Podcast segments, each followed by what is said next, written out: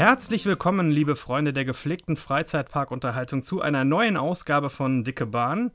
In dieser Rubrik, äh, in dieser Ausgabe äh, beschäftigen wir uns wieder mit der schönen Rubrik Neben der Spur. Die kennt ihr ja inzwischen. Zwei Menschen, ein Thema. Zwei Stühle, vier Meinungen.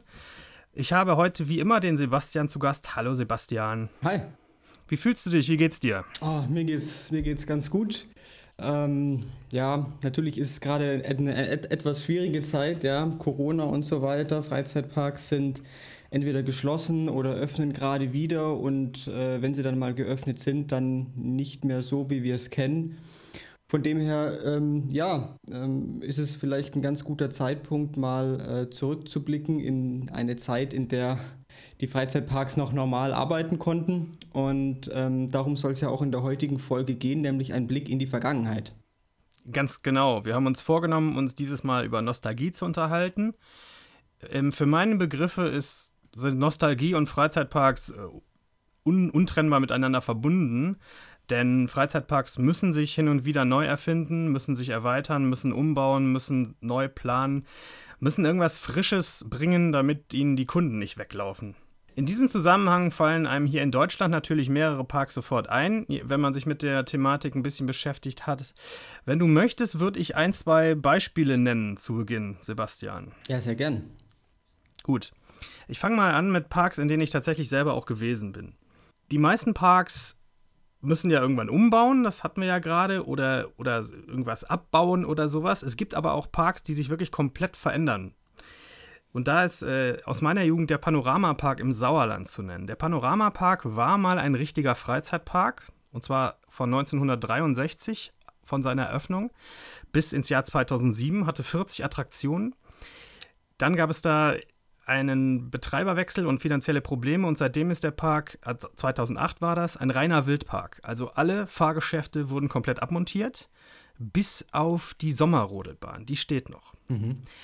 Und ich bin seitdem nicht mehr da gewesen, aber ich habe mir ein, zwei Vlogs schon angesehen dazu und das ist doch sehr interessant. Also ich erkenne da nichts mehr wieder, bis auf die Sommerrodelbahn. Und ich könnte mir aber sehr gut vorstellen, dass Leute, die aus der Gegend kommen, für die das der Heimatpark gewesen ist immer, dann sehr, sehr starke nostalgische Gefühle dafür entwickelt haben. Jetzt kenne ich den Park nicht. Kannst du mal ein, ein paar Beispiele geben? Was gab es da so für Attraktionen? Was waren so die Highlights? Also die beiden Highlights waren sicherlich damals schon die beiden Achterbahnen. Die eine hieß Flinker Fridolin. Das war ein, ja, die hatten das da mit lustigen Namen. Es wird noch besser. Das war ein Tivoli Coaster von Zira. Der hatte allerdings einen kleinen Unterschied, war nämlich nicht wie sonst die Tivoli Coaster oft als Marienkäferbahn gestaltet, sondern als Raupe. Mhm. Das Interessante dabei ist, dass es dieses Ding auch weiterhin gibt, das steht aber heute in einem anderen Park, nämlich in Dänemark im Bonbonland und heißt da Victor van Dorm. Mhm. Und äh, das ist sehr interessant, wenn man sich die, die Aufnahmen so ansieht. Im, diese Bahnen beide, auch die, die ich gleich noch erwähne, die sind beide explizit für den Park gebaut worden und haben sich dann da auch sehr gut ins Terrain einge, einge, eingebildet, eingelegt. Mhm. Das ist nämlich der, das Panorama, der Panoramapark liegt so richtig im, im Wald am Berg. Das heißt, diese Achterbahnen konnten sehr schön Hügel und, und Abhänge und Bäume und sowas benutzen. Und jetzt steht dieses Teil da halt im Bonbonland, platt auf dem Land. Und man merkt halt deutlich, dass eine Thematisierung auch wichtig ist für eine Achterbahn. Ich bin sicher, die Fahrt ist immer noch ganz schön, mhm. aber das sieht jetzt so nackt aus und so nach. Es hat jetzt so eine Kirmesatmosphäre plötzlich, weil man jetzt auch die ganzen ähm, die ganzen Stützen alle sehen kann, die vorher ein bisschen verkleidet und versteckt waren. Mhm. Finde ich schon sehr interessant. Ja, und ich glaube, grundsätzlich ist es immer schwierig, wenn man äh, eine Attraktion für einen bestimmten Park konzipiert äh, und gebaut hat und dann irgendwann mal abreißt und in einen anderen Park verpflanzt. Also dann ist es nicht mehr unbedingt homogen. Das stimmt wohl, ja. Ist mir jetzt aber auch so in der Art noch nicht oft untergekommen. Ähm, die, die andere Achterbahn aus dem Park, das war der Rothaarblitz. Das äh, Rothaarblitz heißt ja deswegen, weil da ist das Rothaargebirge. Warum das so heißt, weiß ich jetzt allerdings nicht. Mhm. Das war ein Mack Powered Coaster. Der steht heute im Eurospeed in Frankreich. Das ist auch so ein merkwürdiger, kirmesartiger Park, auch mit so befremdlichen Öffnungszeiten, wo man nie so richtig auf, äh, nach, äh, nach, nachverfolgen kann, wann ist der Park überhaupt geöffnet und wann nicht. Okay. Äh, dazu habe ich auch ein On-Ride gesehen. Das Ding steht jetzt auch komplett unverkleidet darum. Ganz merkwürdige Atmosphäre. Wirkt auch langsamer übrigens, wenn man sich die alten On-Rides anschaut. Gut, das kann man bei einem Powered Coaster natürlich ne, variieren. Der hat, äh, beide Bahnen übrigens haben immer zwei Runden gemacht. Das ist jetzt aber auch bei den neuen Parks so geblieben. Die fahren eine Runde und dann beschleunigen sie quasi zur zweiten Runde und fahren die zweite eine, eine Ecke flinker als vorher.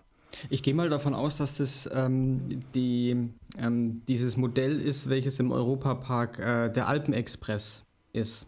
Der fährt nämlich auch zwei Runden immer, weil die Strecke ist ziemlich kurz und ähm, erst vor kurzem ist ja dieses Modell äh, auch neu eröffnet worden in Efteling, auch in einer zweifachen Ausführung.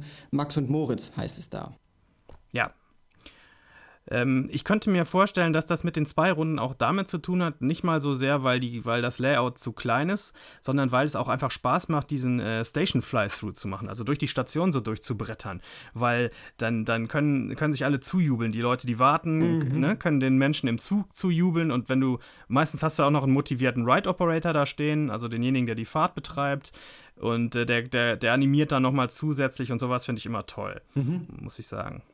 Kleine Anmerkung am Rande: Wir wurden gebeten, die Fachbegriffe ein bisschen mehr zu erklären dieses Mal, denn es hören uns tatsächlich auch einige Menschen zu, die nicht so sehr vom Fach stammen, was natürlich für große Freude bei uns sorgt und das machen wir heute mal. Deswegen erkläre ich jetzt solche Begriffe wie Ride Operator beispielsweise auch. Ja, der, ähm, der Panoramapark hatte auch eine schöne Teetassenfahrt. Die hat den wunderbaren Namen Tannenzapfenfahrt gehabt.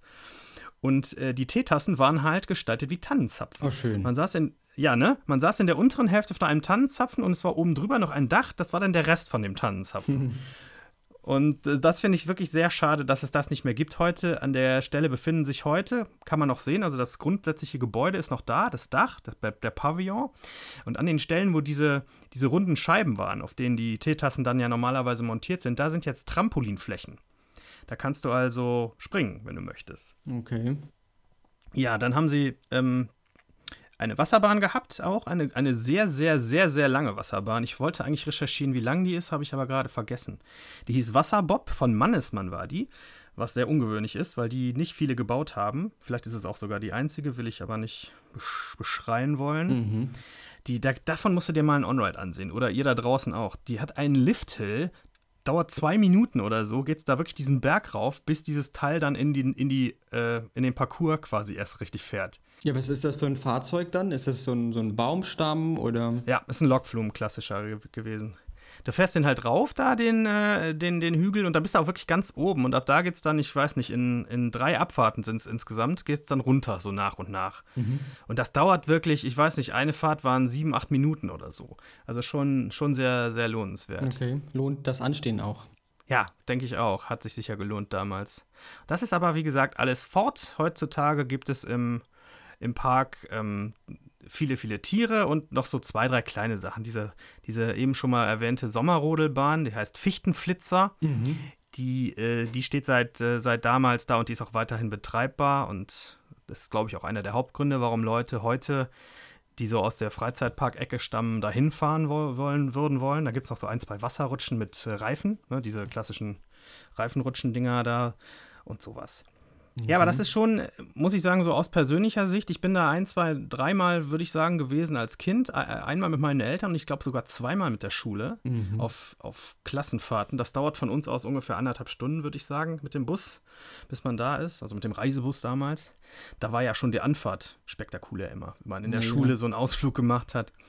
Ja, und da habe ich äh, schöne Erinnerungen dran, vor allem hier an den, an den Rotarblitz. Das war so eine tolle, die war auch so schön bunt angemalt, so eine schöne bunte Eisenbahn das, das vermisse ich irgendwie, das Ding. Ich kann mir nicht vorstellen, dass ich da heute noch so viel Spaß drauf hätte, ne? weil die, man sich ja einfach weiterentwickelt und, und die Achterbahnen ja auch weiter sind. Aber ja, ich würde das doch gerne nochmal fahren, muss ich ehrlich sagen. Das ja. ist ein bisschen schade.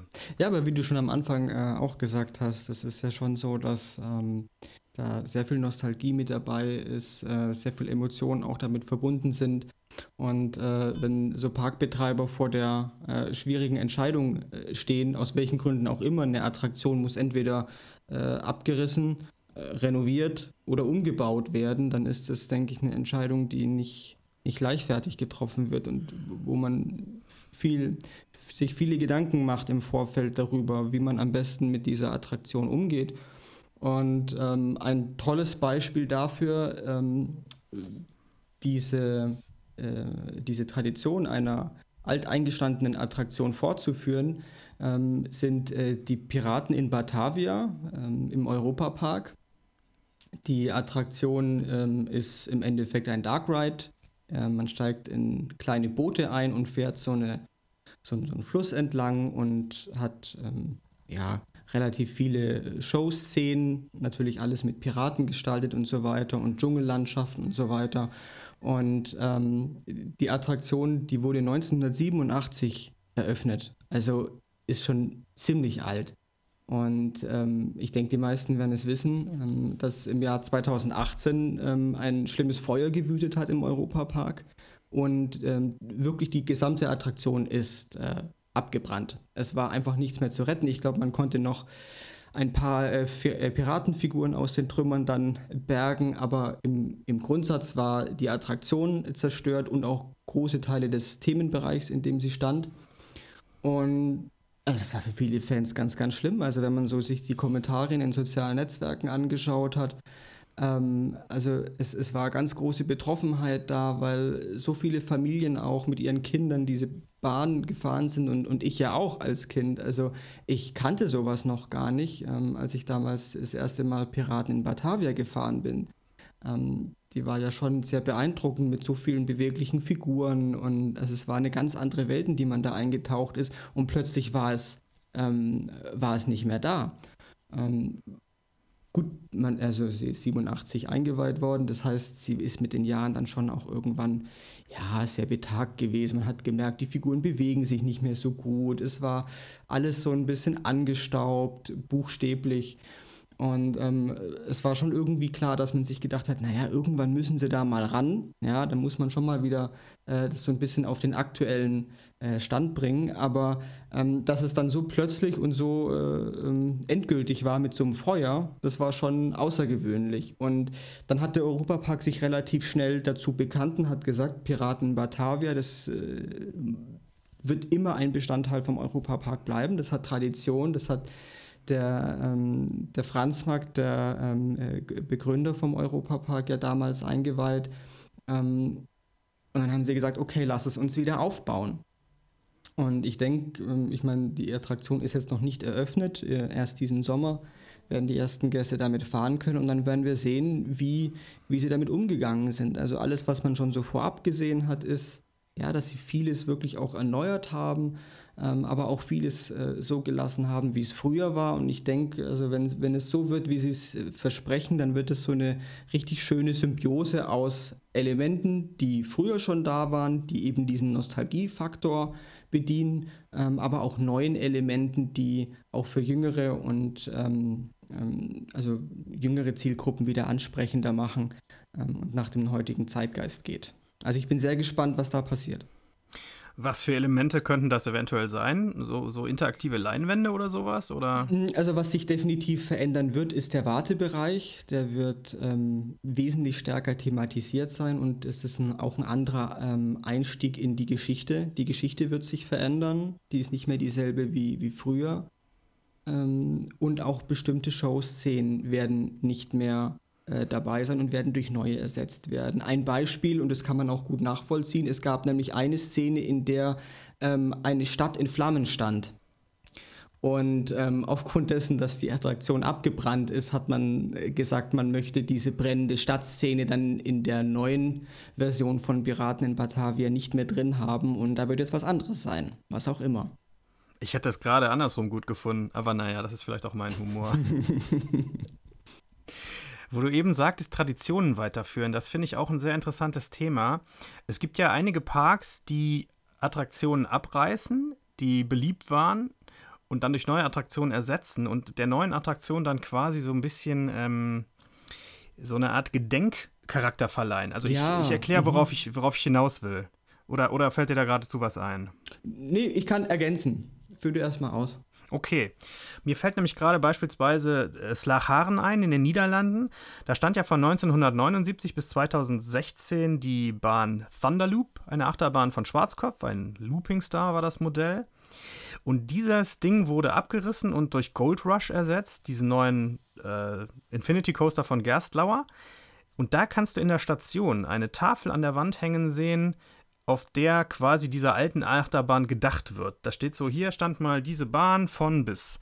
Sowas finde ich ganz toll. Das ist äh, für Nostalgiker schön und auch für so Achterbahn- und Freizeitpark-Fans. Diese Kleinigkeiten, wo man merkt, dem Park ist seine eigene Geschichte und auch die Bedeutsamkeit dieser Attraktion durchaus bewusst und er will das nicht unter den Teppich kehren und sagen, das gab es hier nie, wir haben hier jetzt was Neues, Tolles stehen. Das mag ich sehr gerne. Ja, also eine ganz tolle Überleitung auch zu meiner nächsten Attraktion, die es heute auch nicht mehr gibt. Und die hat eben genau so ein Element, weil da steht nämlich heute auch eine andere Attraktion. Und zwar, das ist die, der Inverted Coaster äh, Dueling Dragon in den, äh, im Universal Park in Orlando, Islands of Adventure. Der ist 1999 gebaut und ähm, eingeweiht worden. Wie gesagt, ein Inverted Coaster. Und ähm, wie der Name schon sagt. Darf ich da kurz ja, dazwischen? Was ist denn ein Inverted Coaster für unsere Zuhörer und Hörerinnen? Die Schiene hängt, also ist oben platziert und die, der, der Wagen hängt praktisch von der Schiene nach unten. Also es ist im Endeffekt eine umgedrehte, eine invertierte Achterbahn. Ich nicke. Gut, okay. Das also, könnt ihr jetzt nicht sehen, aber ich nicke. Okay, also 1999 eingeweiht ähm, und als ähm, äh, sich duellierende Achterbahn konzipiert. Im Endeffekt der Streckenverlauf ist äh, zweimal gewesen. Es gab auch zwei Stationen. Und der Reiz an der Attraktion war, dass es immer wieder ähm, Punkte äh, entlang der Strecke gab, wo sich die Wegen ähm, fast berührt haben, ja, also wo es fast zu, zu Zusammenstößen gekommen ist. Ähm, das war so ein bisschen dieser Reiz äh, und die Idee von dieser Attraktion und eben auch immer so dieses sich duellieren, zu gucken, welcher Achterbahnwagen kommt als erstes ins Ziel. Ähm, ist dann 2010 ähm, neu thematisiert worden. Ähm, Universal hat sich die Rechte äh, und die Lizenzen für Harry Potter gesichert und hat dann die Wizarding World of Harry Potter 2010 ähm, eröffnet. Und äh, in diesem Themenbereich stand eben diese, diese Achterbahn. Und ähm, es wurde dann rethematisiert. Ähm, ein bisschen äh, Harry Potter, Trimagisches Turnier und ist dann unter dem Namen Dragon Challenge äh, von 2010 bis 2017 gelaufen. Und dann ist irgendwann der letzte Zug gefahren und Universal hat gesagt, okay, die Bahn ist mittlerweile schon ziemlich alt, ähm, wir werden was Neues bauen und sie ist tatsächlich ähm, abgerissen worden.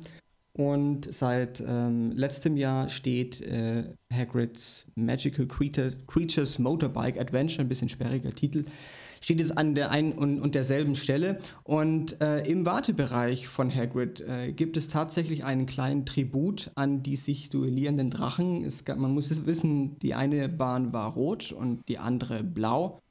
Und die Wegen waren wie Drachen thematisiert, ein roter Drache, ein blauer Drache. Und wenn man jetzt in den Indoor-Wartebereich von Hagrid kommt, da gibt es ein ein abbröckelndes, ähm, nur ganz schwer zu erkennendes Wandgemälde auf einer Steinwand und da kann man so ganz leicht einen Teile eines roten und eines blauen Drachen sehen. Und das ist eben ah, zu Ehren dieser alten Achterbahn. Das finde ich super. Sehr sympathisch. Diese, diese äh, duellierenden Achterbahnen gibt es ja aber auch weiterhin. Ne? Wenn man beispielsweise an Joris and the Drag denkt, Holzachterbahn im Efteling. Ja. Die, da ist es ja genauso. Die Züge fahren gleichzeitig los und dann schaut man, wer quasi das Rennen gewinnt. Sie treffen sich dann auch an, an einigen Stellen, überschneiden sich. Ähm, bei der Dragon Challenge äh, war dieses Problem, ähm, dass es vermehrt zu Unfällen gekommen ist, ähm, wegen fliegender Gegenstände und so weiter. Man ist dann ab einem gewissen Punkt dazu übergegangen, die Züge nicht mehr gleichzeitig äh, losfahren zu lassen, sondern versetzt ähm, da war dann auch ab dem Zeitpunkt natürlich dieser Reiz verloren, dass so diese äh, scheinbaren Zusammenstöße, dass es die eben nicht mehr gegeben hat. Das war ein bisschen schade, von dem her war dieses Konzept irgendwann dann auch nicht mehr, nicht mehr da, das ursprüngliche. Ähm, aber ich habe äh, einige, einige Kommentare gelesen, also die, die wirklich sehr traurig darüber sind, dass diese Achterbahn ähm, nicht mehr existiert. Und ich hatte das Glück, tatsächlich die Dragon Challenge noch fahren zu können, bevor sie dann abgerissen wurde. Ähm, und äh, bin letztes Jahr auch Hagrid gefahren und muss sagen, ja, ich finde es auch schade, aber Ähm, mit Hagrid haben sie sich wirklich auch ein, ein richtig tolles neues Teil hingestellt. Ähm, und ja, und muss ich einfach sagen, okay, Parks müssen sich weiterentwickeln. Fläche gibt es auch nicht wie, wie, Sand am Meer und irgendwann muss dann mal auch mal was Altes weichen und ähm, äh, es muss ja nicht immer zum Schlechteren sein. Das stimmt natürlich. Oft ist es ja auch einfach äh, eine wirtschaftliche Notwendigkeit oder, oder auch eine von, von äußeren Umständen bedingte. Ich, äh, du hattest ja eben schon mal erwähnt, die neuen beiden Achterbahnen Max und Moritz im Efteling. Mhm. An der Stelle stand ja vorher Bob, die Bobbahn. Mhm. Und äh, wenn ich der Efteling richtig verstanden habe, hätten sie die Bahn nicht abgerissen, wenn sie weiterhin Ersatzteile dafür bekommen das ich auch hätten gelesen, können. Ja. Mhm. Dann wird das wohl auch stimmen. Aber es sei so schwierig gewesen und, und, und hätte unter, unter keinem ähm, guten Stern gestanden, dass sie sich dann entschieden haben, nach, ich weiß nicht, Moment, mal im Nachgucken hier, nach 34 Jahren diese Bahn einzustampfen. Die war auch sehr beliebt und die, die, da trauern auch viele Leute hinterher, mich selbst eingeschlossen, weil ich die, diese Art von Fahrt, die war so ungewöhnlich einfach. So, man fühlte sich da so unsicher drin, kann ich sagen. Weil im Gegensatz zu anderen Bobbahnen, was ich so gehört habe, schlingert die wirklich sehr stark von links nach rechts in den Kurven in ja. diesem Kanal hin und ja. her. Also ich bin sie letztes Jahr das erste Mal gefahren und oder, oder war es vor, vor, vor zwei Jahren, ich weiß gar nicht ähm, wann, wann die geschlossen wurde. Also jedenfalls so, also es waren die letzten Monate, in denen sie in, in Betrieb war. Und ähm, ich bisher kannte ich nur die Bobbahn aus dem Europapark. Mm, und mir ist schon mal aufgefallen, dass, dass der Kanal an sich ein ganz anderer ist. Also im, Europa, im Europapark ist er relativ ähm, schmal. Ja? Also da passt der Wagen rein und hat nach links und rechts ein bisschen Spiel. In Efteling war es ja doch eine, eine sehr große Rinne, in der dieses, dieses Bobfahrzeug gefahren ist. Und in der Tat, also es ist ja wirklich komplett freischwebend da von links nach rechts getaumelt, wenn man da gefahren ist. Also das war schon nochmal ähm, ein ziemlich freieres Fahr Fahrgefühl. Da habe ich den Eindruck, dass die Bobbahn im Europapark deutlich fixierter ähm, ja. und berechnender in der, in der Spur fährt. Und du bist genau wie ich schon die gezähmte Version vom Bob gefahren. Die war mhm. ursprünglich noch wilder, die Bahn. Da sind ja zwischendurch kommen so kleine Bremselemente ins Spiel manchmal. In der, in der, nicht in die Lift-Hills, aber danach so. Das haben sie erst später eingebaut, weil es teilweise wirklich ziemlich derbe nach links und rechts ausgeschlagen ist und so. Die haben auch zwischendurch mal die Züge oder die, die Bobs verändert ursprünglich saß man mal nebeneinander, nee, hintereinander und jetzt inzwischen oder dann bis zum Schluss konnte man in, zu zweit immer nebeneinander sitzen. Mhm. Das, das hatten sie auch verändert. Also anfangs hatte das echt so richtiges Bob-Feeling. Ich, ich habe das einmal gemacht, aber das ist wirklich Jahrzehnte her, daher ist meine Erinnerung eigentlich nicht mehr existent, wo man wirklich so hintereinander gesessen hat. Ich hätte mir eigentlich noch gewünscht, dass sie einem so, so, so Helme geben, die man aufziehen muss. Ich weiß nicht, ob das so war. Ich, ich glaube nicht. Machen denn die neuen beiden Powered Coaster hier, ähm, Powered Coaster heißen übrigens Powered Coaster, weil die nicht aus eigenem Antrieb äh, den Parcours schaffen, sondern weil die mit Strom über die Schiene versorgt werden und dadurch angetrieben werden. Ähm, machen die das auch? Duellieren die sich? Fahren die gleichzeitig los? Ja, weißt du also so wie ich das verstanden habe, fahren sie gleichzeitig los. Was ich jetzt noch nicht rausfinden konnte, ist, äh, ob sie auch zwei Runden drehen. Ähm, ah ja. Also das, das weiß ich nicht. Ähm, ich habe bis jetzt nur Luftbilder gesehen und kurze, kurze Videoausschnitte. Und ähm, die Strecke sieht schon sehr kurz aus. Also ich wäre, glaube ich, enttäuscht, wenn sie nicht zwei Runden fahren würde. Habe ich hab genau dasselbe gedacht. Und, und wie gesagt, dieser Aspekt dieses Station Fly-Throughs würde halt ja. wegfallen und das macht ja. immer Spaß. Immer Spaß. Egal, wo man das macht. Genau. Erster Eindruck von Max und Moritz? Ich habe genau wie du nur Fotos gesehen. Ich habe mir noch keinen On-Ride und nichts angesehen, weil ich mich auch nicht so, ich möchte mich nicht spoilen, mhm. ehrlich gesagt. Mhm. Ich Kann hoffe ja, dass ich vielleicht, ich weiß nicht, ob ich dieses Jahr da noch hinfahre, weil solange Corona so herrscht, mag ich einfach nicht, mhm. obwohl es in holländischen Parks entspannter zugeht als in deutschen, was man so hört. Mhm. Ähm, ja, und dann möchte ich mir doch gerne so ein bisschen den Ersteindruck bewahren. Mhm. Man, man hat ja eh oft das Problem, wenn man hier in der Szene so ein bisschen aktiv ist und wie ich halt auch Inhalte produziert, dass man schon viel zu viel weiß. Mhm. Und ich habe mir das letztes Jahr, in der letzten Saison, so zum Ende hin, habe ich mir das bewusst genommen, einige Tage mal zu sagen, nein, ich recherchiere jetzt nichts vorher, ich schreibe mir auch nichts auf, ich gehe einfach in den Park und mache mach mir einen schönen Tag. Ich nehme zwar auf, aber nicht mehr so, hier, ich hole den Zettel aus der Tasche und da steht drauf, ah, hier der Gerstlauer von 2018 oder mhm. sowas. Und das hat, hat mir eigentlich auch wieder viel mehr Spaß gemacht, als da so journalistisch geplant ranzugehen. Kann ich voll ganz verstehen. Also ich habe ähm, hab mir dasselbe äh, vorgenommen mit den vorhin schon erwähnten Piraten in Batavia. Ich werde nämlich im Herbst in den Europapark fahren. Und ähm, bis dahin hat die ja hoffentlich eröffnet, die, die neue Version. Und ich habe schon äh, mir fest vorgenommen, ich werde keine Videos mehr anschauen. Fotos sind erlaubt, aber keine Videos werde ich mir vorher anschauen. Ich will wirklich, äh, die erste Fahrt soll ähm, was Besonderes sein. Ja, das ist auch richtig so. Man muss sich den Spaß auch ein bisschen erhalten. Auch, auch als jemand, der das Hobby dann ein bisschen öfter ausübt als andere Leute. Genau. Ich möchte noch mal einen Schritt zurückgehen zu Parks, die ihren ehemaligen Attraktionen so quasi einen Wink mit dem Zaunfall, nee, wie nennt man das so, kurz an den Hut einen kleinen Gruß ein aus, aussenden. Ja, mhm. ein, das ist ein super Ausdruck übrigens, eben wollte ich eben schon gesagt haben. Ein Tribut entrichten. Und da fällt einem, einem noch der Holiday Park ein. Der Holiday Park hatte einst eine Vekoma-Achterbahn namens Superwirbel. Von 79 bis 2013 stand die da. Das war so ein ganz klassisches Vekoma-Teil, zwei Schrauben fertig. Mhm.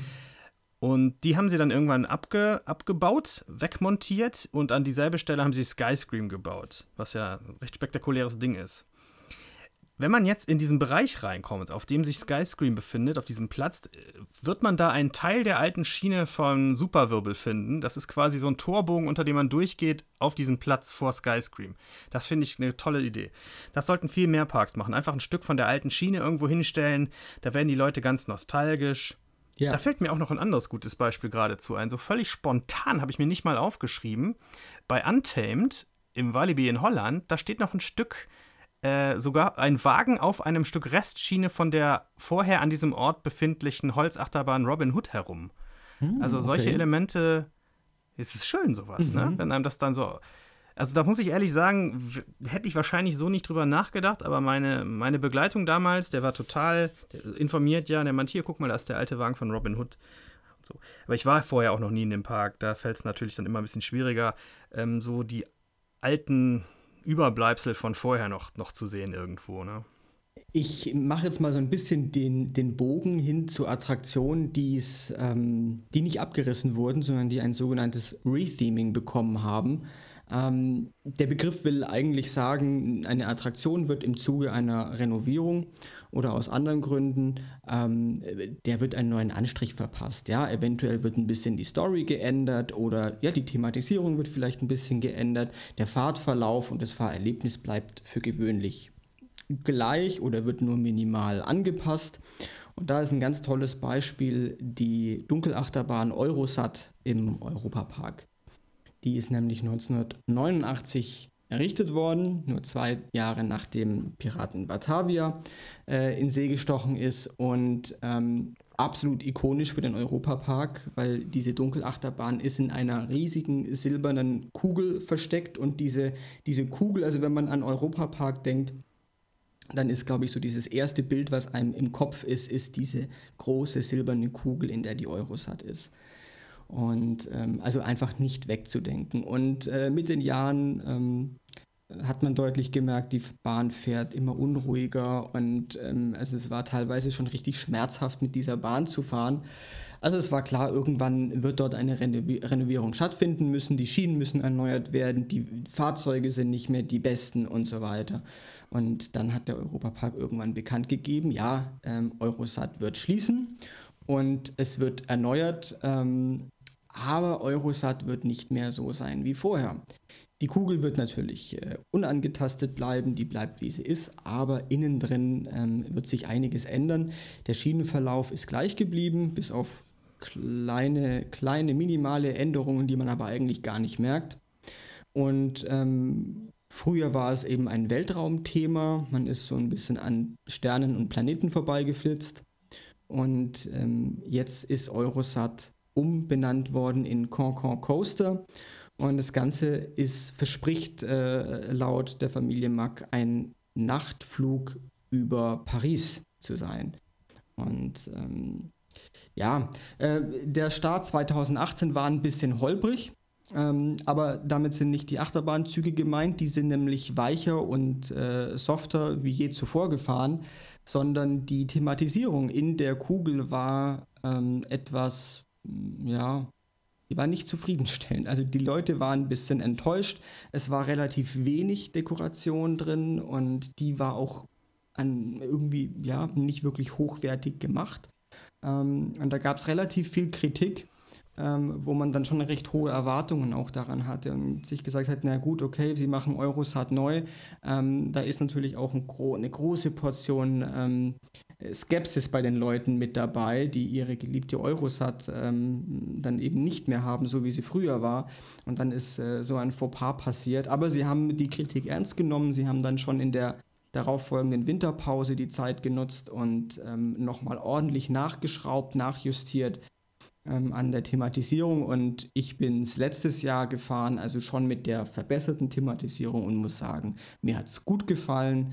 Ähm, ich fand die, dieses neue Thema, dieses nächtliche Paris rund um Moulin Rouge und ähm, andere Hotspots, die in Paris zu finden sind, also richtig toll gemacht. Und jetzt komme ich wieder zurück zu diesen äh, Tributen an ähm, alte Tage und äh, alte Attraktionen. Und man muss wissen, vor der Eurosat stand immer ein Roboter. Also es war ja ein Weltraumthema, deswegen hat der Roboter ganz gut gepasst. Der stand da und hat ein bisschen mit dem Kopf gewackelt. Und ähm, ich glaube, es gab auch mal eine Phase, wo er immer wieder gesagt hat, äh, Rauchen im, Warte, äh, im Wartebereich verboten. und äh, diesen, diesen Roboter, den haben sie ähm, abgebaut und im Wartebereich kommt man ähm, in, auf einen Dachboden. An einer Stelle kommt man auf einen Dachboden. Und auf diesem Dachboden ähm, steht dieser Roboter ganz hinten in der Ecke, so noch halb verhüllt mit so einem weißen Leinentuch. Ähm, also nur wer ganz genau hinschaut, kann ihn sehen. Aber da steht eben noch dieser ähm, Roboter aus, aus, aus den alten Tagen. Fand ich auch ein ganz tolles Detail. Ja, das ist sehr schön. Der, der Europapark hat ja den großen Vorteil, dass er richtig viel Fläche besitzt und dementsprechend auch nicht gezwungen ist, alte Attraktionen abzureißen und durch neue zu ersetzen, sondern dann einfach neue Attraktionen dazu bauen kann. Gibt es denn noch weitere Beispiele im Europapark für Attraktionen, die mal bestanden, jetzt aber nicht mehr bestehen? Du meinst welche, die, die gar nicht mehr da sind? Ja, oder vielleicht auch umthematisierte. Nehme ich auch. Ich bin ähm, da, also es gibt tatsächlich nicht viel. Also zumindest nichts, was mir jetzt aus dem Stegreif einfällt. Es gab mal ganz früher einen Flugsimulator oder so, so, so einen 3D-Simulator. Ähm, der ist aber relativ schnell, ähm, also er ist schon viele, viele Jahre her, dass der abgerissen worden. Und dann kam da so eine ähm, Fußball, Halle rein. Also jetzt auch nichts Spektakuläres, aber dieser, dieser, ähm, dieser 3D-Simulator, der ähm, ist tatsächlich ersatzlos weggefallen. Wobei, man könnte ja argumentieren, dass wahrscheinlich dann erst viele Jahre später, aber Voletarium ist ja quasi die nächste Generation von Flugsimulatoren. Ja, Wobei, also ich, ich kann mich wirklich, ich bin es als Kind einmal gefahren, diesen, das hieß, glaube ich, Kamtschatka Airlines und das war so ein bisschen so, ein, so eine halsbrecherische Fahrt durch, durch die Eiswüste. Ähm, und es war schon, also es war schon damals recht angestaubt und alt. Ich meine, diese 3D-Simulatoren, die hatten ja, glaube ich, mal eine Zeit lang in den 80ern oder wann das war, mal so eine richtige Hochzeit. Überall waren diese 3D-Simulatoren. Ähm, und ähm, kein Vergleich zu den Flying Theatern von heute. Aber es waren so die Vorläufer, das stimmt, ja. Es gibt leider immer noch welche davon, im Moviepark beispielsweise, aber dazu kann ich später noch was erzählen. Ich äh, finde, die können alle weg. Mir, mir, mir wird da immer übel bei.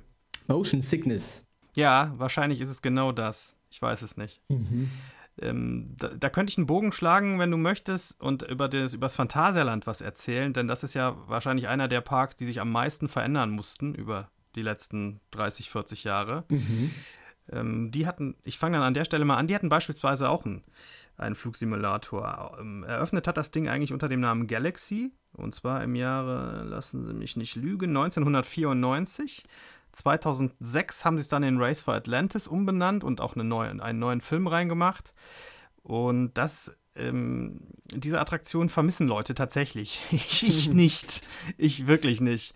Denn ich war, mir war echt selten so schlecht in meinem Leben wie nach meiner ersten Fahrt auf Galaxy. Da muss ich so, weiß ich nicht, 13, 14 oder sowas gewesen sein. Da habe ich auf der Bank draußen gesessen und sich hat sich, mir hat, alles hat sich gedreht. Es war wirklich nicht feierlich. Ja, also seitdem bin ich bei diesen Dingern immer, immer zurückhaltend. Ich fahre die zwar, aber nicht sehr gerne. Und bei, bei Galaxy bzw. Race for Atlantis muss ich sagen, habe ich einen, keine Nostalgie, sondern so eine gewisse Schadenfreude. Was steht denn heute an, an der Stelle? An der Stelle wird Fly eröffnen. Rochburg ah, steht da jetzt. Okay. Mhm. Wenn es denn fertig ist, ich weiß es nicht. Man, man, man kann ja nur spekulieren. Sag mal, Sebastian, wann macht denn Fly auf? Also ich sage dieses Jahr auf keinen Fall. Also es wird auf jeden Fall die nächste Saison werden. Ich könnte mir vorstellen, dass sie technisch gesehen dieses Jahr fertig werden. Ähm, ich glaube aber, dass sie so eine große Neuinvestition nicht in Zeiten von Corona ähm, ähm, raushauen wollen. Ich glaube, dass sie schon ähm, das unter normalen Umständen mit auch, ja, dass eigentlich möglichst viele Besucher dann auch kommen und zahlungskräftig dann dort Spaß haben werden. Ich kann mir nicht vorstellen, dass sie es dieses Jahr machen. Ja, schließe ich mich äh, vollumfänglich an. Es macht einfach keinen Sinn, so eine Attraktion jetzt aufzumachen, wenn die eigentlich gebaut wird, um mehr Umsatz zu generieren im Park. Ähm, außerdem musste er auch wieder noch neues Personal einstellen und, und unter Corona-Bedingungen ist das ist ja eh nicht wirtschaftlich, einen Park zu betreiben, aber so dann schon mal gar nicht. Also das wird dieses Jahr nichts mehr, glaube ich. Ja, an der Stelle stand jedenfalls diese Kuppel, es war eine Kuppel auch, in der sich dieses Fahrgeschäft befand. So eine goldverkleidete Kuppel, die war auch ähm, so eines der Wahrzeichen des Phantasialands über 20 Jahre oder so. Die ist aber verschwunden inzwischen. Mhm auch verschwunden ist, und das war eigentlich so das ursprüngliche Wahrzeichen des Phantasialands, äh, dieses Gebirgsmassiv, in dem sich zwei Achterbahnen befunden haben, die 2001 im Rahmen des bekannten Großbrandes leider den Flammen zum Opfer gefallen sind. Da kann man quasi vielleicht von einer Warmsanierung sprechen. Äh, das finde ich, das ist für mich so, diese beiden Dinger sind für mich so mit das Nostalgischste, an das ich denke, wenn ich, wenn ich so an Freizeitparks denke. Das sind bei meinen beiden ersten Achterbahnen gewesen. Die Gebirgsbahn, das war ähm, eine Bobbahn 1, nannte sich der Typ von, vom Hersteller Schwarzkopf. Die ging dann relativ hoch auf dieses, auf dieses Massiv rauf. Wie, wie viel werden das gewesen sein? Klar, vielleicht so 30 Meter. Mehr war es, glaube ich, nicht von der Höhe. Aber das war toll. Man konnte das ganze Umland äh, äh, da erkunden und erblicken. Die Bahn fuhr dann so in den Tunnel direkt wieder runter beim First Drop, also bei, bei der ersten Abfahrt. Mhm. Das, das war, schon, war schon spitze. Aber noch besser war die kleinere Achterbahn, die sich zwischen so im Innenraum befand quasi. Also dieses Gebirgsmassiv umschloss so eine freie Fläche in der Mitte. Und auf der stand dann der, der die Achterbahn, ähm, die Grand Canyon Bahn. Das war auch ein Schwarzkopfding, ein Alpenblitz 2 vom Typ her ein Powered Coaster wieder, also auch einer, der mit, mit externem Strom betrieben wurde. Und der, den habe ich als Kind immer super schnell gefunden und fand ich viel besser als die hohe Bahn, weil er einfach schnell in, den, in diesen Kurven war. Das, äh, das hat so viel Freude gemacht. Und das würde ich wirklich heute gerne mal fahren, beide, um, um zu sehen, wie sich das so im Vergleich zu moderneren Achterbahnen angefühlt hätte ob das noch irgendwie konkurrenzfähig wäre oder ob man da sagen würde, ja Gott, es steht halt da, man nimmt es mal so mit, wenn man, wenn man schon zu Besuch ist.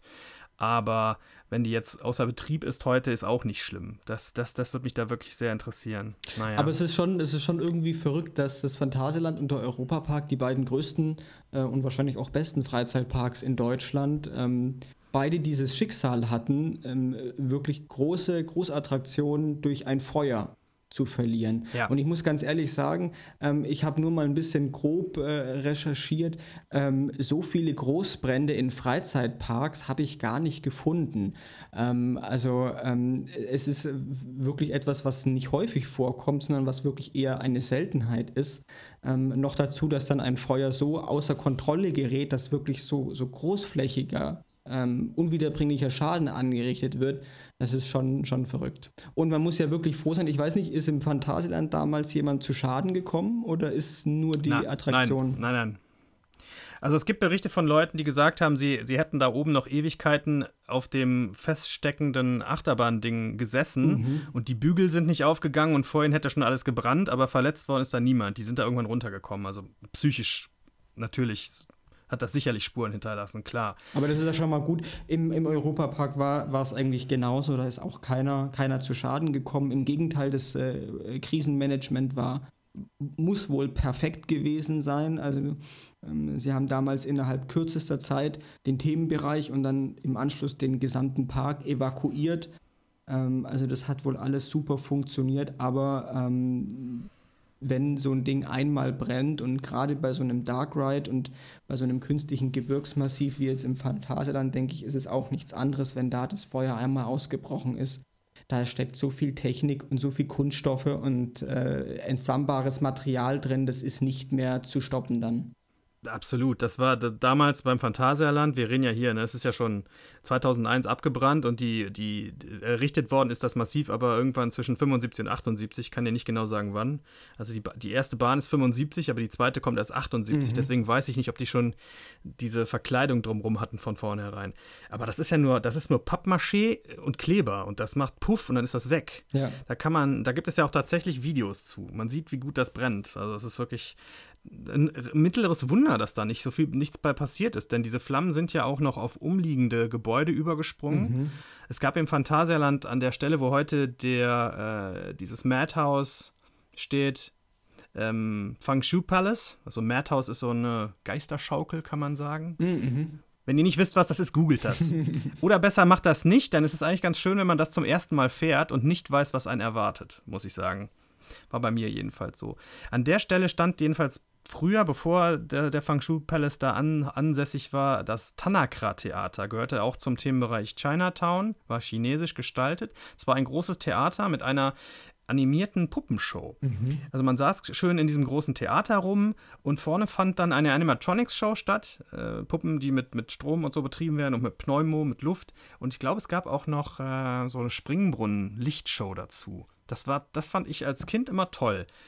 Ja, aber das ähm, haben sie dann auch abgerissen und durch was Neueres ersetzt. Macht aber auch Sinn. Ich glaube, das wird heute, wenn das heute noch da wäre, da würde ich glaube, gehen im Tagesfall auch 50 Besucher rein oder so. Mhm. Und die mhm. halt auch alle so eine gewisse Altersschicht erreicht haben, so nochmal aus Nostalgie. Ich glaube, wenn das sich Teenager ansehen würden, die würden einen Lachkrampf bekommen oder so mhm. heute.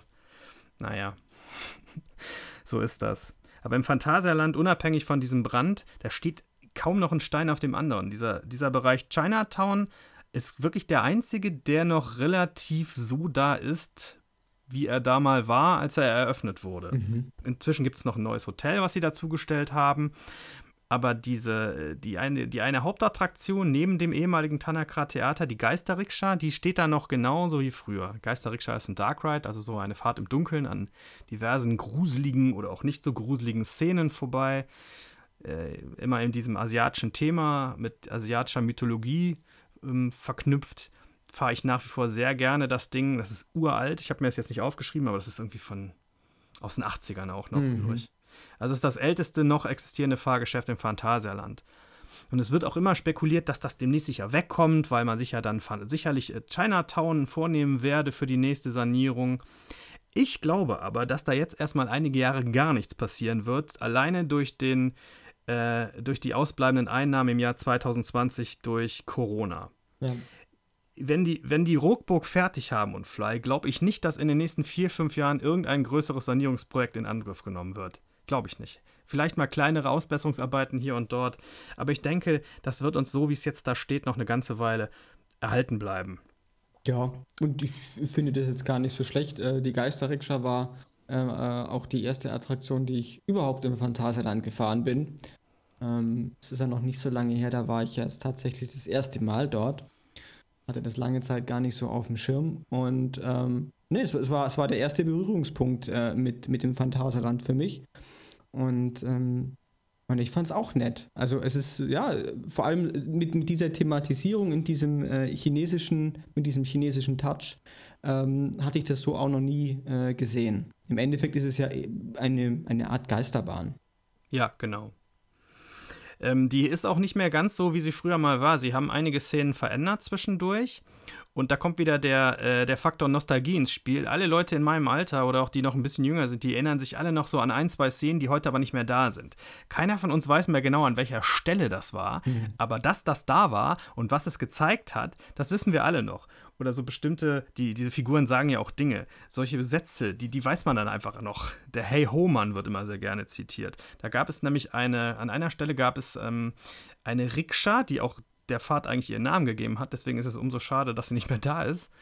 Ähm, und vor der Rikscha ist so ein Typ gespannt, der wird immer mit so einer Peitsche malträtiert von der Person, mhm. die auf, dem, auf, dem, auf der Rikscha sitzt, beides so Geisterwesen. Und der, der Typ mit der Peitsche ruft immer, hey, hey, ho! Und das, das ist so was, was bleibt einfach im, im Kopf. Es können irgendwie alle Leute wiedergeben, die das damals gefahren sind. Ich weiß nicht, warum sie das weggemacht haben, war wahrscheinlich kaputt oder zu teuer, es nochmal wieder instand zu setzen. Bei der Geisterrikscha kann man, wie überhaupt bei den meisten Dark Rides ja auch, dieser Art, die mit, diesen, äh, mit diesem Animatronics-Puppensystem arbeiten, kann man ja jedes Jahr wieder, wieder neu fahren und gucken, was funktioniert jetzt, was mhm. beim letzten Mal nicht geklappt hat und was ist eventuell defekt, was beim letzten Mal noch intakt war. Das macht es für mich immer äh, reizvoll, mir, mir da auch, ich gebe mir auch gerne mal zwei, drei Runden auf dem Ding, wo die meisten Leute sagen, ja, das fahre ich vielleicht einmal, mhm. wenn es draußen regnet oder sowas. Für mich ist das, das ist für mich wirklich Nostalgie pur und Kindheitserinnerung und Spaß und Freude und da werde ich auch wirklich wieder zehn Jahre alt. Ja, es ist aber eh, das Phantasialand hat sich so verändert. Ich weiß, als ich da 2016 oder wann das war, mit der Vanessa nach x Jahren nochmal wieder war, nach, ich glaube, da war ich 15 Jahre vorher nicht mehr da habe ich nichts mehr wiedererkannt.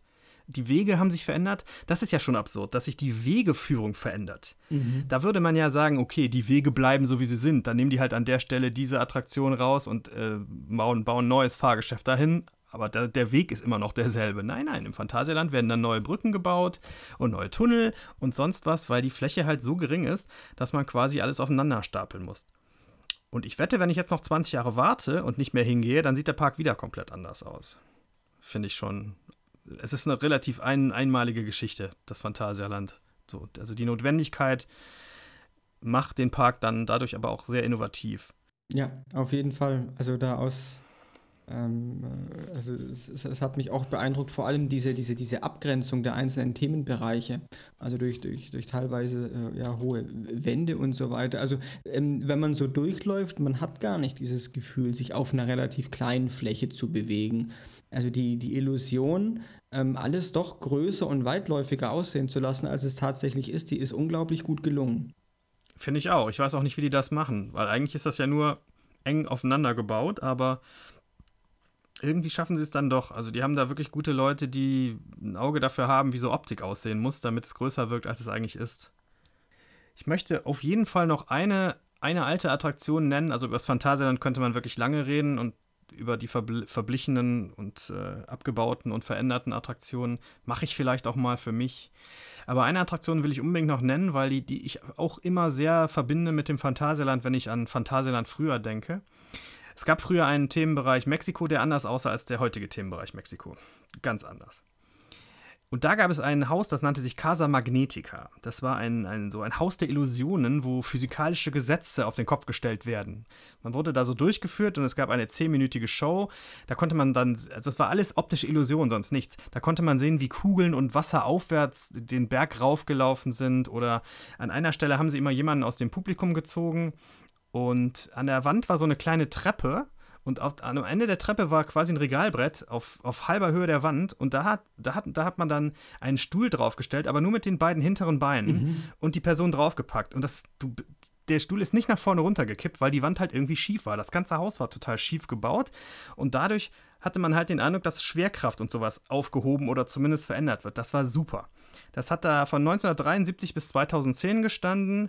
Ist leider nicht mehr da und ich vermisse es jedes Mal bitterlich, wenn ich da bin. Ja. Ich bin auch nicht gut mit äh, Naturwissenschaften. und deswegen, ich, ich würde würd da heute noch so stehen, so, oh, wie machen die das bloß? Oh, das ist ja Wahnsinn. genau wie auch, habe ich ja eben erwähnt, meine erste Fahrt im Fang Shu Palace, wo ich auch ich, will jetzt nicht ins Detail gehen, wo ich mich auch gefragt habe, wie machen die das denn bloß? Mhm. Das ist mir dann mhm. natürlich später klar geworden, aber beziehungsweise erklärt worden. Ich will mich ja auch nicht schlauer machen, als ich bin. Man musste mir das erklären, wie es funktioniert. Aber da war ich auch noch deutlich jünger. Ja, ich habe auch noch zwei, zwei Beispiele mitgebracht, die ähm, sehr aufwendige Rethemings äh, spendiert bekommen haben. Ähm, beides mal ähm, eine Disney-Attraktion. Die erste ist der ähm, Twilight Zone Tower of Terror. Ähm, die Attraktion ist ein Indoor Freefall Tower, ähm, der aber nicht nur hoch und runter fährt, sondern teilweise auch in der ähm, horizontalen äh, einzelne Showszenen abfährt. Also es ist ein sehr innovatives Fahrsystem. und ähm, ist unglaublich erfolgreich, weil es, obwohl es ziemlich Wumms hat, ähm, trotzdem für sowohl kleine Kinder als auch für große Erwachsene ähm, gut fahrbar ist. Und die Attraktion steht in, in fast allen äh, Disney-Parks auf der ganzen Welt in unterschiedlichen äh, Ausprägungen und teilweise ist die Thematisierung auch ein bisschen unterschiedlich.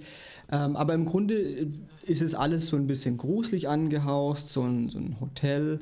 Ähm, äh, und ähm, angelehnt an diese ähm, uralt TV-Serie The Twilight Zone. Und ähm, in, im Disneyland in Anaheim ist 2017 äh, der Tower of Terror ähm, komplett ähm, general überholt äh, worden und hat eine komplett neue Thematisierung bekommen. Und zwar nicht nur von innen, sondern auch von außen.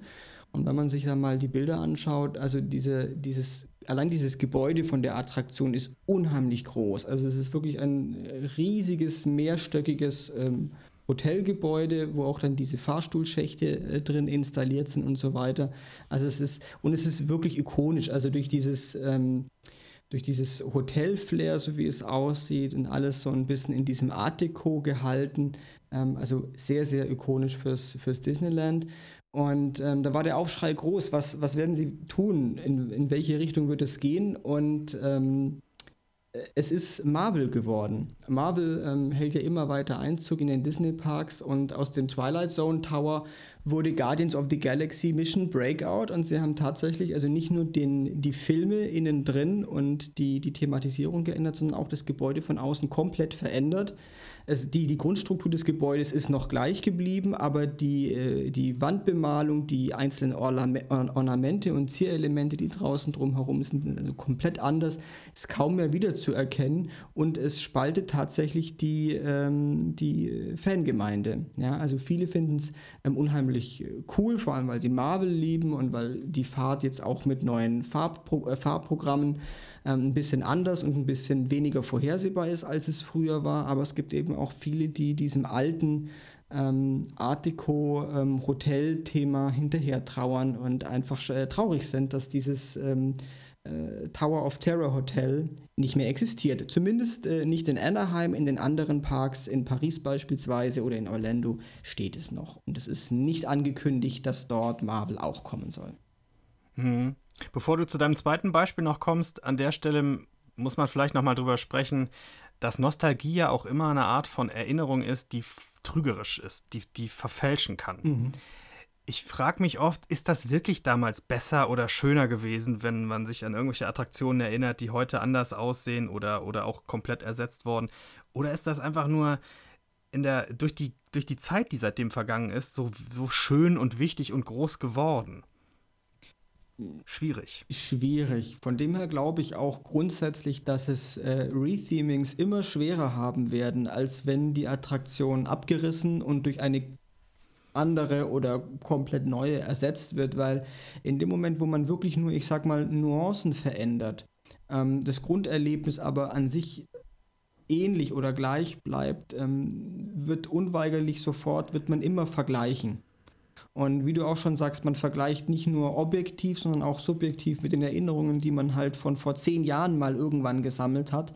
Ähm, von dem her werden es diese Attraktionen immer schwerer haben. Wenn irgendwann mal eine Attraktion gar nicht mehr existiert, dann ist sie auch nicht direkt mehr so vergleichbar mit etwas, was vielleicht dann etwas ganz anderes ist. Hm. Aber du hattest noch ein weiteres genau. Beispiel. Genau. Ähm, das zweite Beispiel ist äh, Space Mountain im Disneyland Paris. Ähm, Space Mountain an sich ist eine Dunkelachterbahn, auch in einem Gebäude eingebaut. Auch sehr erfolgreich. Äh, es gibt, glaube ich, keinen Disneyland-Park auf der Welt, in dem keine äh, Variation des Space Mountain steht. Und in äh, Disneyland Paris gab es eine, ähm, eine sehr besondere Variante. Sie war nämlich, es ist immer ein Weltraumthema drumherum gebaut, diese Space Mountain Attraktion. Und in Paris war sie eben ähm, an die Geschichten von Jules Verne angelegt. Also man hat da auch so ein bisschen dieser französischen Kulturrechnung getragen und also es war äh, wunderschön von außen auch thematisiert mit dieser großen Kanone und die man wird praktisch, so ist die Geschichte, mit dieser Kanone auf den Mond geschossen, ja, und innen drin ist dann diese Achterbahnstrecke und ähm, Planeten und eben der Mond. Und 1995 ist die Attraktion errichtet worden und äh, ist eines der Highlights und eines der Must-Haves, wenn man im Disneyland Paris ist. Und ja, zehn Jahre später hieß es dann Retheming, nämlich 2005 wurde aus Space Mountain Space Mountain Mission 2. Ähm, allzu viel hat sich nicht geändert. Ich glaube, die Notwendigkeit war einfach aus technischer Sicht gegeben, dass ähm, Schienen ausgetauscht werden mussten ähm, und die Züge auch erneuert werden mussten. Ähm, von außen hat sich so eigentlich gar nichts verändert, nur innen drin wurden weitere Effekte hinzugefügt. Ich glaube, auch mit Screens wurde teilweise gearbeitet. Der Soundtrack hat sich ein bisschen verändert. Und dieses Jules Verne-Thema, was eigentlich wunderschön war, ist dann immer mehr in den Hintergrund getreten und es war eigentlich ähm, ein nicht definierbares Weltraumthema. Und das Besondere an der Attraktion ist, dass sie nicht nur ein Retheming bekommen hat, sondern ein zweites, nämlich äh, 2017 wurde aus Space Mountain Mission 2 Star Wars Hyperspace Mountain Rebel Mission. Ähm, und da zeigt sich wieder mal diese, ähm, die Lizenzen und die Marken, die Disney zugekauft hat, äh, werden halt auch auf die Parks ausgerollt und ähm, Star Wars ohnehin durch die ähm, neue Trilogie, die gemacht wurde, ja wieder sehr stark gehypt und in den Medien und so weiter. Und deswegen war klar, Star Wars muss in irgendeiner Form sich im Disneyland Paris ähm, wiederfinden. Und dann hat man eben diese Attraktion genommen und hat sie umthematisiert. Auch von außen hat sich wieder mal gar nicht viel geändert. Also ich glaube, das wäre auch die falsche Entscheidung gewesen, einfach weil der restliche Themenbereich sich ja dann nicht verändert, sondern nur die Attraktion und damit es immer noch sehr einheitlich aussieht äh, fand ich die Entscheidung gut, dass sie von außen das Gebäude zumindest gelassen haben.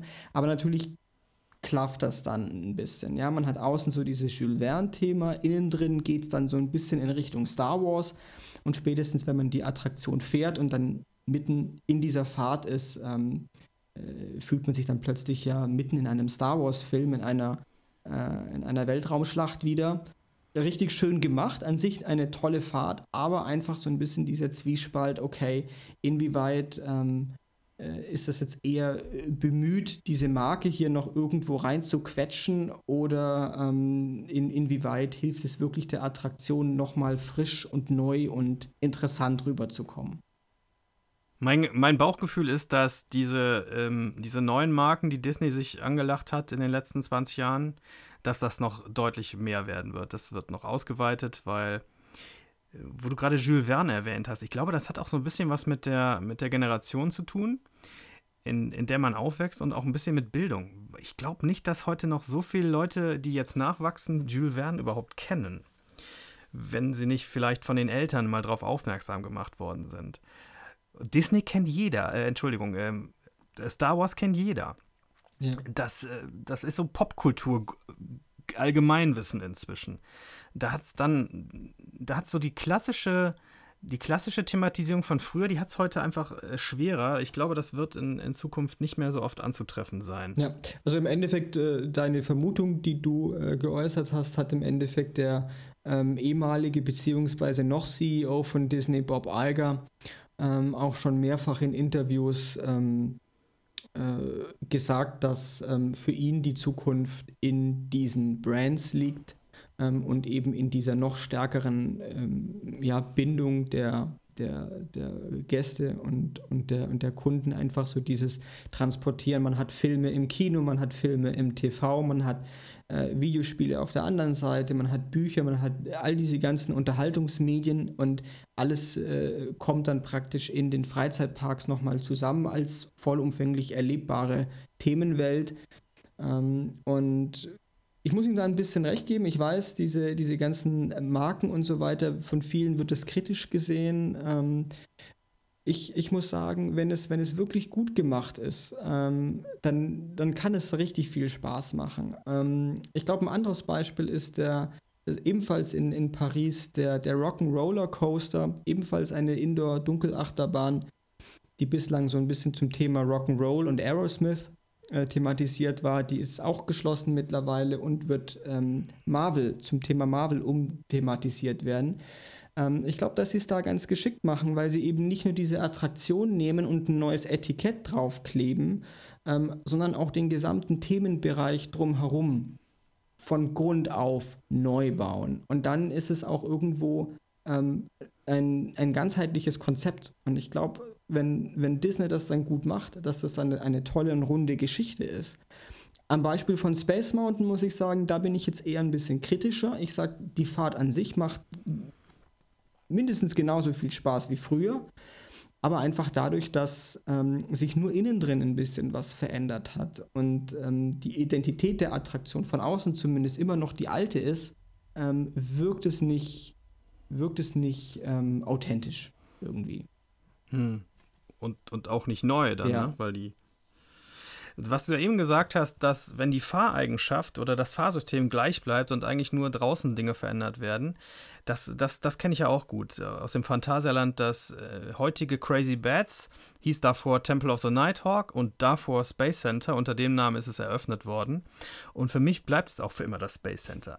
Das Space Center war auch die beste Nutzung dieser Halle. Da stimmte nämlich alles. Es ist eine Achterbahn im Dunkeln in einer Halle drin und man, man hatte so Weltraumelemente, flog an so einem UFO vorbei und es gab ein paar Laserstrahlen. Das hat alles gepasst und ansonsten war es finster. Danach haben sie es umthematisiert, weil sie daneben eine, eine, andere, eine andere große Halle gebaut haben und da so ein Fantasy-Thema reingemacht haben und dann dachten sie, jetzt müssen wir, jetzt können wir das Space Center hier nicht mehr stehen lassen, weil dieser Weltraumbezug, der passt jetzt zu gar nichts mehr. Vorher stand ja quasi Galaxy daneben und dann haben sie es halt umthematisiert. Ich finde es sehr schwach. Und dann haben sie es jetzt nochmal neu umthematisiert. Es ist immer noch dieselbe Achterbahn. Die fährt auch weiterhin die komplett gleiche Geschwindigkeit auf dem gleichen Parcours. Inzwischen allerdings mit einer 3D-Brille, die einem einen Film simuliert. Mhm. Das ist ganz schön, aber so richtig neu fühlt sich das halt nie an. Deswegen ähm, ja, ich glaube, da vergleicht man dann wirklich immer mit dem, wie es vorher aussah, als wenn es wirklich, wie du eben schon gesagt hast, komplett abgerissen und neu gebaut werden äh, haben würde, gewesen sein hätte können. Ich finde äh, solche, solche Umgestaltungen ähm, eigentlich eine, eine gute Sache. Ähm, sie, sie ermöglichen, ähm, ich sag mal, mit einem überschaubareren Budget eine Attraktion ähm, ja, eine Attraktion wieder neues Leben einzuhauchen ähm, und wieder ähm, es den Park wieder wert zu machen, dass man wiederkommt. Und das habe ich selber auch schon oft äh, beobachtet. Äh, bei mir, wenn es hieß, ja, die Attraktion ist ein bisschen umgestaltet worden irgendwie. Man ist dann doch neugierig, man will es dann ausprobieren und eben auch vergleichen. Ja, ist es schlechter, ist es besser, ist es gleich gut, als es früher war. Ähm, das macht es irgendwo spannend und ähm, man muss nicht gleich alles umkrempeln, ja, und alles abreißen, alles ganz neu machen und anders machen und so weiter. Also ich finde es eigentlich eine, eine gute Sache, aber ich glaube auch, ähm, es gibt auch viele schlecht gemachte Beispiele, nämlich eben genau dann, wenn einfach nur schnell, ich sag mal, ein anderes Schild aufgehängt wird. Der Name wird geändert und ein, äh, statt grün ist das Haus dann blau an, angemalt oder wie auch immer. Also wenn es einfach so halbherzig äh, gemacht wird und ähm, dann, dann ist es, glaube ich, nicht gut. Aber ähm, wenn da ein richtiges Konzept dahinter steht ähm, und man sich wirklich auch Mühe gibt, ähm, dann ist das eine tolle Art und Weise, einen Park, ähm, ich sag mal, in, in gut allgemeinverträglichen Dosen weiterzuentwickeln, ohne dass jetzt ähm, die, die eingefleischten Fans äh, sofort vom Stuhl kippen, weil eine heißgeliebte Attraktion plötzlich nicht mehr da ist. Hm. Es ist ja unterm Strich auch eine Kostenfrage. Viele Parks haben das Geld einfach nicht, um, um alles kostenaufwendig, teuer, neu zu thematisieren, äh, sondern die sind quasi ein bisschen darauf angewiesen, dass sie eine alte, eine alte Attraktion, die in, die in die Jahre gekommen war, vielleicht ein bisschen aufpeppen mit den Mitteln, die zur Verfügung stehen. Da denke ich und den wollte ich sowieso unbedingt noch nennen, an den Movie Park in Germany. Das dürfte ja so der Park sein, der in der deutschen Freizeitpark-Szene so am ehesten genannt wird, wenn man über früher wird alles besser in ironischen Anführungszeichen redet. Weil früher war ja Warner Brothers Movie World, da war ja alles super und toll und Knorke mit diesen ganzen Filmlizenztiteln. Und seit die da aufgehört haben, ist ja alles scheiße. Das ist ja so, hört man ja sehr oft. Zum Jetzt ist inzwischen das Stimmungsbarometer wieder ein bisschen gekippt. Jetzt äh, wird dem Park doch auch Gutes, äh, Gutes unterstellt oder zumindest attestiert, dass sie es versuchen und ändern, wo sie können. Und ich bin da ja der Erste, ihr kennt mich, ich mag den Park. Aber es ist schon so, dass die wirklich oft bestehende Fahrgeschäfte ein bisschen neu lackieren und neue Namen drauf kleben und das verkaufen sie dann als, als Neuheit 2000 mhm. irgendwas. Mhm. Aktuell beispielsweise wieder, sie haben äh, diesen Scheibenwischer von Zira, den sie seit 1996 in dem Park stehen haben ähm, haben sie jetzt äh, wieder, wieder eröffnet und dieses Mal mit seinem vierten Namen inzwischen. Zuletzt hieß der Team Umizumi Number Tumbler. Wow. Stand so in der letzten Ecke vom Moviepark, hinter, hinter Doras Gebirge und bei, bei, hinter dem Splash Battle da. War die letzten zwei Saisons, wo ich da war, nie in Betrieb. Jetzt haben sie ihn umge, umge äh, abgebaut und woanders hin ver verfrachtet, nämlich in den neuen Paw Patrol-Bereich da, Adventure Bay. Und jetzt heißt er Skies High Flyer. Sieht jetzt auch schöner aus, muss ich sagen. Haben sie wirklich ganz nett angemalt, aber es ist halt immer noch mhm. dasselbe Fahrgeschäft, was da jetzt seit 24 Jahren in, im Park steht, unter unterschiedlichen Namen. Oder auch, ich bin mal gespannt, was sie mit dieser, mit diesem äh, Lucky Luke-Ding da machen. Im Park gab es ja bis letztes Jahr, gibt sie immer noch, es hat nur einen anderen Namen, die Achterbahn äh, MP Express, die hieß vorher auch schon mal anders, mindestens einmal, ich glaube sogar zweimal. Ein Vekoma SLC. SLCs sind Suspended Looping Coaster. Das heißt, das ist im Prinzip dasselbe, was Sebastian eben über Inverted Coaster erzählt hat, nur von einem anderen Hersteller. Dasselbe Fahrsystem, aber anderer Name, denn unterschiedliche Hersteller benutzen unterschiedliche Namen für ihre Modelle, auch wenn sie eigentlich relativ identisch sind. Das Teil wird jetzt jedenfalls umthematisiert und heißt ab sofort Lucky Luke the Ride, die Daltons brechen aus. Ja, ein sehr gut zu merkender Name, kurz und knackig. da stehen die aber eh drauf im, im Moviepark. Die haben immer so unglaublich komplizierte, lange Namen. Bis jetzt ist da nicht viel passiert, außer da, bis auf dass sie die Stützen braun angemalt haben und das war's. Ich hoffe doch sehr, dass sich da vielleicht in der Warteschlange wenigstens irgendwas ändert. Da müsste man vielleicht mal ein paar Planwagen reinstellen, irgendwas Western thematisiertes, vielleicht so ein bisschen äh, Westerngras anpflanzen, irgendwas derartiges. Man braucht ja nicht so wahnsinnig viel. Mhm. Aber einfach nur ein bisschen neu anlackieren, das wäre mir dann doch zu wenig. Warten wir es mal ab, denn an der Fahrt selber ändert sich ja nichts. Und da, das, da sind wir wieder bei dem Thema, wenn sich die Fahreigenschaften eigentlich nicht ändern. Das Ding wird weiterhin ruppig fahren, weil der Achterbahntyp nun mal wirklich nicht der sanfteste ist. Es sei denn, der Park findet in den nächsten Jahren irgendwo noch zusätzliches Geld und kauft sich neue Wagen. Gibt es ja inzwischen auch vom Hersteller. Man kann auf die bestehende Schiene neue Wagen draufpacken. Mhm. Und das soll die Fahreigenschaften positiv äh, verändern. Wir werden nächstes Jahr im Walibi in Holland sehen können, ob das so stimmt. Denn da steht der erste SLC, der Prototyp, der heißt jetzt nur noch Condor, damals L Condor. Und dieses Ding kriegt nächstes Jahr tatsächlich neue Züge. Und da sind wir doch mal sehr, sehr gespannt, ob das dann dazu führt, dass man nicht mit blauen Flecken aus der Bahn aussteigt. ja, aber der Moviepark, dem wird, finde ich, oft etwas echt unfair mitgespielt. Die Leute dann diesen uralten Attraktionen hinterher jammern und tatsächlich sind die meisten Attraktionen auch noch da. Die haben nur einfach einen anderen Namen mhm. bekommen und vielleicht noch eine neue Gestaltung. Es, es gibt welche, die sind weg. Und ich, ich kann äh, da von meiner Seite aus jetzt nicht nostalgisch zu beitragen, denn ich habe den Park zum ersten Mal besucht, als er schon Movie Park Germany hieß. Aber es gab beispielsweise mal einen, einen Dark Ride von Intermin.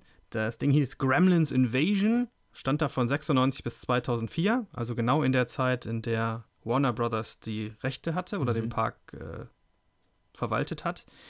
Heute wird das, äh, dieselbe Halle ist dann entkernt worden und da steht heute Van Helsings Factory drin. Das ist aber wirklich einer von ganz wenigen Beispielen. Es gab, es gab noch eine andere Achterbahn im Park, die hieß Cop Car Chase, davor Lethal Weapon Pursuit.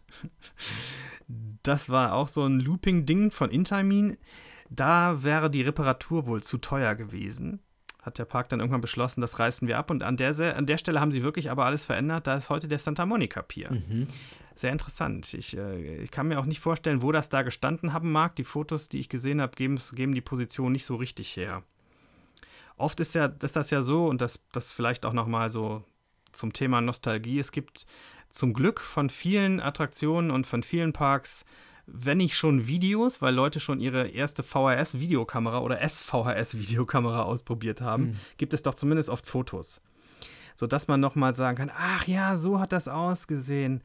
Ich, ein Beispiel, was ich kurz nennen möchte, ich konnte mich nur noch selber dunkel an die Silbermine erinnern, eine, eine legendäre Themenfahrt im Phantasialand Ich wusste nicht mehr so ganz genau, durch welche Szenen die durchfährt. Und davon gibt es aber Fotos. Mhm. Und da wird es einem dann wieder, da fällt es einem wieder wie Schuppen von den Augen. Das ist äh, sehr schön. Manchmal macht das sehr viel Spaß, in Nostalgie zu, zu schwelgen. Man darf es halt nicht übertreiben. Das stimmt. Also so, so würde ich es auch zusammenfassen. Ich meine, es ist einfach nun mal nicht für die Ewigkeit äh, bestimmt. Und ähm, so auch in den Freizeitparks. Und das wird sich immer, immer weiterentwickeln, das wird sich immer verändern, das wird im Wandel bleiben. Ähm, manche Dinge werden gleich bleiben. Ähm, so ein paar Konstanten braucht, denke ich, jeder. Und es ist auch gut, dass es die gibt. Ähm, Zum Beispiel die schlechte Pommes und die schlechte Currywurst im Moviepark. Yeah. Das wird sich niemals ändern. Ja, aber würde es sie irgendwann nicht mehr geben, wer weiß, vielleicht würde man dann auch irgendwie ähm, wehmütig zurückblicken und denken, naja, gut. Aber. ich gehe da nicht. Ich, die haben jetzt richtiges Essen, seitdem gehe ich da nicht mehr hin. Also, das ist nicht mehr wie früher. ja, also, es ist, äh, ja. Ähm, ein zweischneidiges Schwert irgendwie. Man muss immer schauen, ähm, äh, man muss auf, aufgeschlossen, glaube ich, ein bisschen bleiben ähm, und allem Neuen auch eine Chance geben. Ähm, ich glaube, dann, dann hat man es ganz entspannt. Das sehe ich genauso. Außerdem ist diese Art von Nostalgie, über die wir jetzt gesprochen haben, auch äh, ist, ist das schon ein Luxusgut, dass man das so haben kann. Wir haben ja jetzt nur über Parks gesprochen, die noch da sind, die sich in irgendwelcher Art und Weise verändert haben, sei es der ganze Park oder seien es einzelne Attraktionen. Aber, und äh, da möchte ich noch ein paar Sätzchen zu sagen, es gibt halt auch Parks, die existieren überhaupt gar nicht mehr. Mhm. Da wird die Nostalgie, glaube ich, eine ganz andere sein, weil man dem dann wirklich wehleidig hinterher trauert, weil das nie wieder zurückkommt. Ein Beispiel ist zum Beispiel ähm, Six Flags New Orleans. Zerstört von Hurricane Katrina. Komplett geflutet 2005. Six Flags hat gesagt, das hat keinen Sinn mehr. Machen wir nicht mehr auf. Wow, also das okay. Das, das, steht, das wusste ich gar nicht. Das ist ja krass. Musst du mal Fotos von angucken. Ist komplett unter Wasser. Sieht krass aus. Ich weiß nicht, ob das jetzt, es steht ja theoretisch sicher noch da rum irgendwo. Die werden das sicher nicht abmontiert haben, weil das sind ja auch Kosten. Mhm. Da stehen irgendwelche Megacoaster jetzt in der Wildnis rum und, und, und, und rosten da vor sich hin. Und das ist, glaube ich, schon. Das ist dann, hat dann wahrscheinlich nichts mehr mit Nostalgie zu tun für Leute, die das damals noch erlebt haben, sondern das tut dann echt weh, ja, ne, sowas ja. zu sehen. Oder, oder ein anderes Beispiel, das Fränkische Wunderland, das war ja auch mal ein Park von 76 bis 2013. Dann haben sie die ganzen Fahrgeschäfte auch alle abgebaut. Es gibt jetzt allerdings inzwischen tatsächlich eine neue, äh, einen neuen Besitzer und Pläne, das, das wieder neu aufzumachen, aber mit einem ganz neuen Konzept. Also die werden wohl die Westernstadt, die da mal gestanden hat, äh, komplett einstampfen. Den Märchenwald wollen sie erhalten, den Rest machen sie wohl komplett weg. Aber Fahrgeschäfte waren eh schon keine mehr da, die sind schon alle über die letzten Jahre verschwunden. Das war jetzt auch eine Weile ein beliebter Lost Place. Mhm. Da gibt es auch Videos zu ja, solche Sachen. Oder ich meine, ein Beispiel, was mir hier auch, was ich hier auch noch aufgeschrieben habe, ist das Wonderland Eurasia in Ankara. Das war dieser Park, der mal so eine halbe Saison auf hatte. Erdogans Freizeitpark quasi. Mhm. Da kamen aber keine Besucher und jetzt ist halt wieder zu. Und ich weiß nicht, wie viele Achterbahnen haben die da? 15 oder so? Aha, also es war ein Riesending, total mega ambitioniert, ganz viel Geld reingesteckt, hunderte von Millionen. Mhm. Und das ist jetzt halt zu gehe mal davon aus, dass der Park irgendwann, äh, also ich schätze mal, dass die Bahnen weiterverkauft werden an irgendwelche anderen Parks dann, aber. Ja, ja, ich, ich hatte ja mal vor, vor, vor längerer Zeit ein bisschen so meine Erfahrungen geschildert aus, aus äh, Dubai und Abu Dhabi. Und ähm, da bin ich ja auch in, in, in ein paar äh, Parks gekommen, die die, die äh, frisch eröffnet waren. Also es war alles neu, alles vom Feinsten, aber leer ohne Ende. Und nach allem, was ich so, ich beobachte das immer wieder mal so ein bisschen in den Medien und auch auf, auf, auf, auf so ein paar äh, Kanälen, ähm, Leute, die, die da waren, die beschreiben, dass es immer noch so ist, dass es einfach leer, leer, leer ist. Keine Menschen da. Es, es kann überhaupt nicht äh, wirtschaftlich sein. Also es muss unglaublich subventioniert sein und da stellt sich mir auch die Frage, wie lange lässt sich sowas durchhalten und das sind für mich dann auch potenzielle Parks, die irgendwann mal, ja, entweder verlassen, vor sich hin rotten, in der Wüste versanden werden oder abgebaut werden. Ähm, aber egal wie, ähm, es ist eine, eine traurige Sache. Vor allem, ich glaube, besonders bei, bei Freizeitparks, weil Freizeitparks sind ja doch dafür gebaut, Spaß zu haben, unbeschwert zu sein, Freude zu bereiten. Ähm, ich glaube, es ist. Es, es, Einen schönen Tag mit Freunden zu verbringen. Ja, genau. Also selten wird, wird äh, Happiness und eine gute Zeit so konzentriert ähm, und, und so. Ähm, ja, so viele Menschen arbeiten tagtäglich dafür, dass das dann auch passiert, ja, an diesem Ort, an diesem Tag, wenn man da hinfährt. Und wenn dann so ein Ort plötzlich kaputt und verlassen und ähm, zerstört ist, dann ist es irgendwie, dann passt es, dann ist es falsch irgendwie, wenn man das sieht. Ja, stimmt. Ich, ich, ich dachte gerade, es ist sowieso ein großer Segen, dass wir, dadurch, dass es die Parks doch gibt, die meisten, in die wir so gegangen sind als Kinder, ähm, dass es schön ist, weil wir immer noch einen kleinen Bezug zu der Kindheit herstellen mhm. können und die nicht komplett verschwunden ist. Ja. Und diese, diese, diese, diese kindischen, diese Freude, die man als Kind so empfunden hat, diese direkte Freude, die kommt dann oft wieder tatsächlich, wenn man, wenn man in einen Freizeitpark geht. Und das möchte ich nicht missen. Schön. Also, das war doch jetzt ein. Hast ein, du noch was, Sebastian? Nee, ich bin tatsächlich ähm, leer. Ähm, die, die wichtigsten Vertreter, die mir jetzt wichtig waren, die habe ich genannt. Ähm, und ich fand das jetzt einen ganz spannenden Blick. Also auch die, die Attraktion, die, die du genannt hattest. Ähm, und es ist ja auch ja, etwas, was sehr Persönliches, etwas sehr Individuelles, welche Erinnerungen man eben an bestimmte Attraktionen hat und so weiter. Von dem her, also ich fand das jetzt ganz, ganz spannend. Mir hat es auch sehr gut gefallen, muss ich sagen. Und äh, ich sage schon mal vielen Dank, Sebastian. Bald wieder zu einem anderen Thema. Liebe Menschen da draußen, ich bedanke mich bei euch fürs Zuhören. Ihr kennt diesen Podcast hören auf Spotify und auf dieser. Auf diversen sozialen Medien bin ich erreichbar. Twitter momentan eher als äh, die anderen beiden, weil ich irgendwie da gerade mehr Lust drauf habe, aber das geht vorbei. Insta habe ich jetzt mal eine Weile pausiert, weil ich mal ein bisschen Abstand brauche. Aber komme ich irgendwann auch wieder zurück. Ja, mach's gut, Sebastian. Ich sag schon mal Tschüss. Ciao, mach's gut und bleibt gesund da draußen. Genau, bleibt gesund da draußen. Wir hören uns bald wieder. Bis die Tage. Tschüssikowski. Halt, lauft bitte noch nicht weg, denn ich habe noch einen kleinen Nachtrag. Schließlich ist das hier unsere journalistische Rubrik im Podcast und da sollten die Informationen zumindest halbwegs stimmen. Mir ist gerade beim Abhören der Aufnahme aufgefallen, dass ich behauptet habe, bei dem Großbrand im Phantasialand seien keine Menschen zu Schaden gekommen. Das stimmt nicht. Es gab 63 Leichtverletzte und einen Wirtschaftsschaden von 38 Millionen Euro.